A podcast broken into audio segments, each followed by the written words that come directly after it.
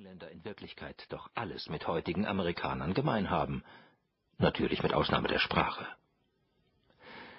Ihr ältester Sohn, den seine Eltern in einem patriotischen Moment Washington hatten taufen lassen, ein Umstand, den er nicht müde wurde zu bedauern, war ein blonder, gut aussehender junger Mann, der sich für den diplomatischen Dienst der Amerikaner qualifiziert hatte, indem er in drei aufeinanderfolgenden Saisons den Kontertanz im Newport Casino angeführt hatte und selbst in London als exzellenter Tänzer bekannt war.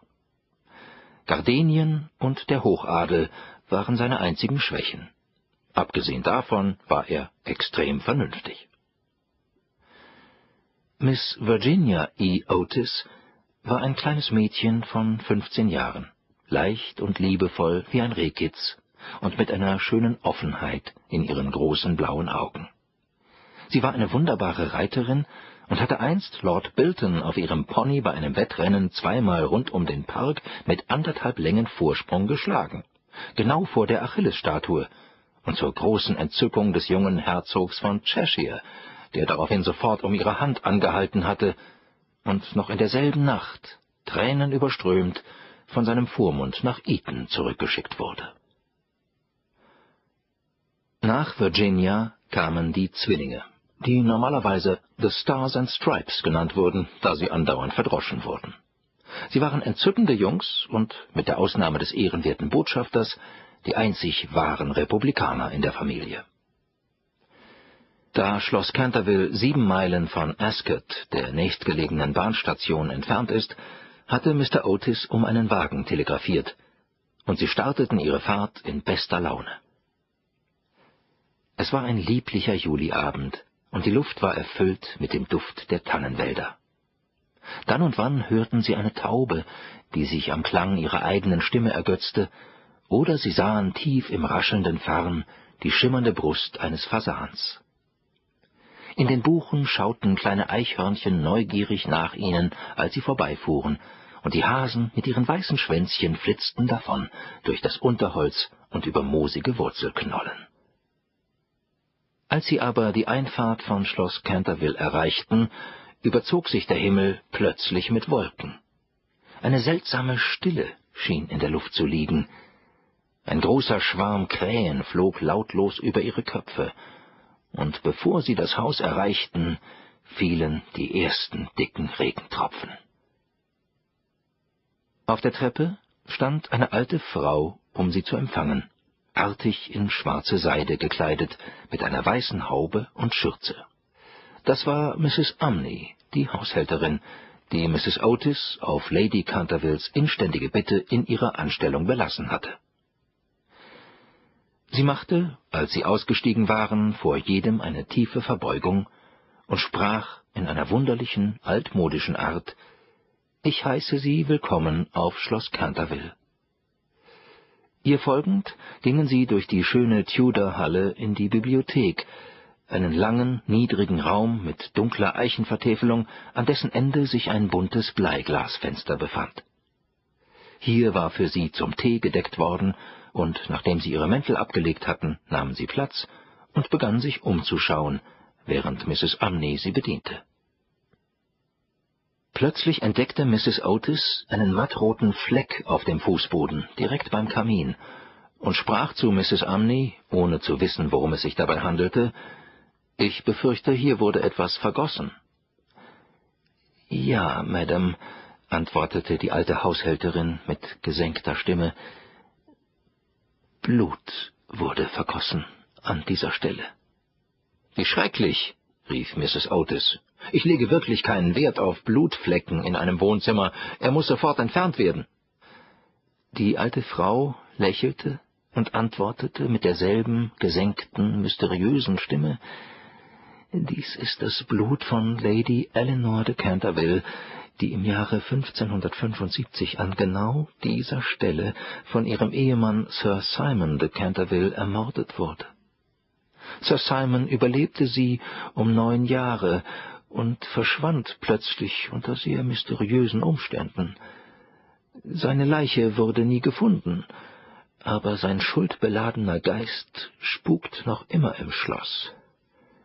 Der Blutfleck wurde von Touristen und anderen Leuten sehr bewundert und kann nicht entfernt werden. Das ist alles Unsinn, rief Washington Otis. Pinkertons Champion-Fleckenentferner wird ihn im Nu entfernen. Und bevor die entsetzte Haushälterin auch nur eingreifen konnte, war er auch schon auf seinen Knien und schrubbte den Boden mit etwas, das aussah wie ein schwarzer Schminkstift. Nach wenigen Augenblicken war von dem Blutfleck nichts mehr zu sehen. Ich wusste, dass Pinkerton es schaffen würde, rief er triumphierend aus, als er auf seine ihn bewundernde Familie blickte.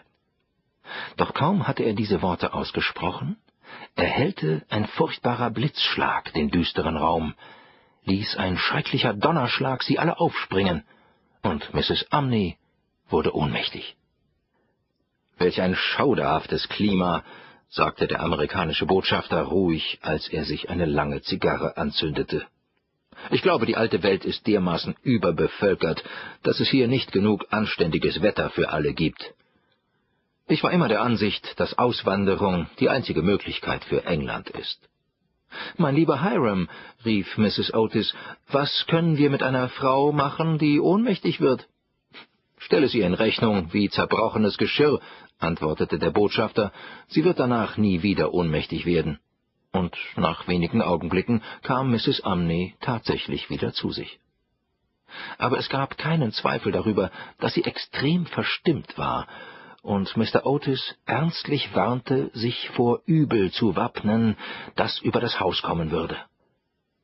Ich habe Dinge mit meinen eigenen Augen gesehen, Sir, sagte sie, die jedem Christenmenschen die Haare zu Berge stehen lassen, und viele Nächte konnte ich kein Auge schließen, wegen der schrecklichen Dinge, die hier geschehen. Mr. Otis und seine Frau aber versicherten der treuen Seele, dass sie sich nicht vor Gespenstern fürchteten. Und nachdem die alte Haushälterin für ihre neuen Herrschaften den Segen des Himmels erbeten und eine Gehaltserhöhung vereinbart hatte, wackelte sie von dannen in ihr Zimmer. Der Sturm tobte heftig in jener Nacht, aber es ereignete sich nichts Erwähnenswertes. Am nächsten Morgen jedoch, als sie zum Frühstück herunterkamen, fanden sie den schrecklichen Blutfleck erneut auf dem Fußboden. Ich glaube nicht, dass das die Schuld des Pinkerton-Fleckenentferners ist, sagte Washington, denn den habe ich mit allem ausprobiert. Es muss das Gespenst sein. Also entfernte er den Fleck ein zweites Mal, aber am nächsten Morgen war er wieder da. Ebenso am dritten Morgen, obwohl Mr. Otis die Bibliothek am Abend eigenhändig abgeschlossen und die Schlüssel mit nach oben genommen hatte. Die ganze Familie war nun voll bei der Sache. Mr. Otis argwöhnte, dass er allzu dogmatisch die Existenz von Gespenstern geleugnet habe. Mrs. Otis äußerte ihre Absicht, der parapsychologischen Gesellschaft beizutreten und Washington schrieb einen langen Brief an die Herren Myers und Podmore über die Hartnäckigkeit von Blutflecken im Zusammenhang mit Verbrechen.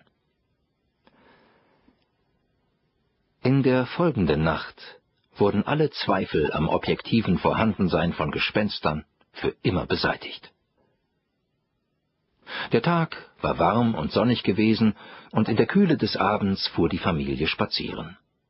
Sie kehrten nicht vor neun Uhr zurück und nahmen dann ein leichtes Abendessen zu sich. Das Gespräch drehte sich überhaupt nicht um Gespenster. Es waren also eigentlich nicht die Grundvoraussetzungen gegeben, welche dem Erscheinen übersinnlicher Phänomene oftmals vorausgehen. Die diskutierten Themen waren, wie ich mittlerweile von Mrs. Otis erfahren habe, nur solche, wie sie unter kultivierten Amerikanern der besseren Klasse üblich sind, etwa die ungeheure Überlegenheit Miss Fanny Davenports gegenüber Sarah Bernard, die Schwierigkeiten, Grünkern, Buchweizenkuchen und Maisbrei selbst in den besten englischen Häusern zu bekommen, die Bedeutung Bostons bei der Entwicklung der Weltseele, die Vorzüge des Gepäckscheinsystems bei Reisen mit der Eisenbahn und den Liebreiz des New Yorker Akzents gegenüber der schleppenden Londoner Sprechweise.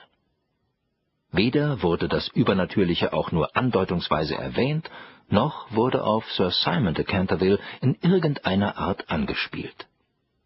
Um elf Uhr ging die Familie zu Bett, und um halb zwölf waren alle Lichter gelöscht.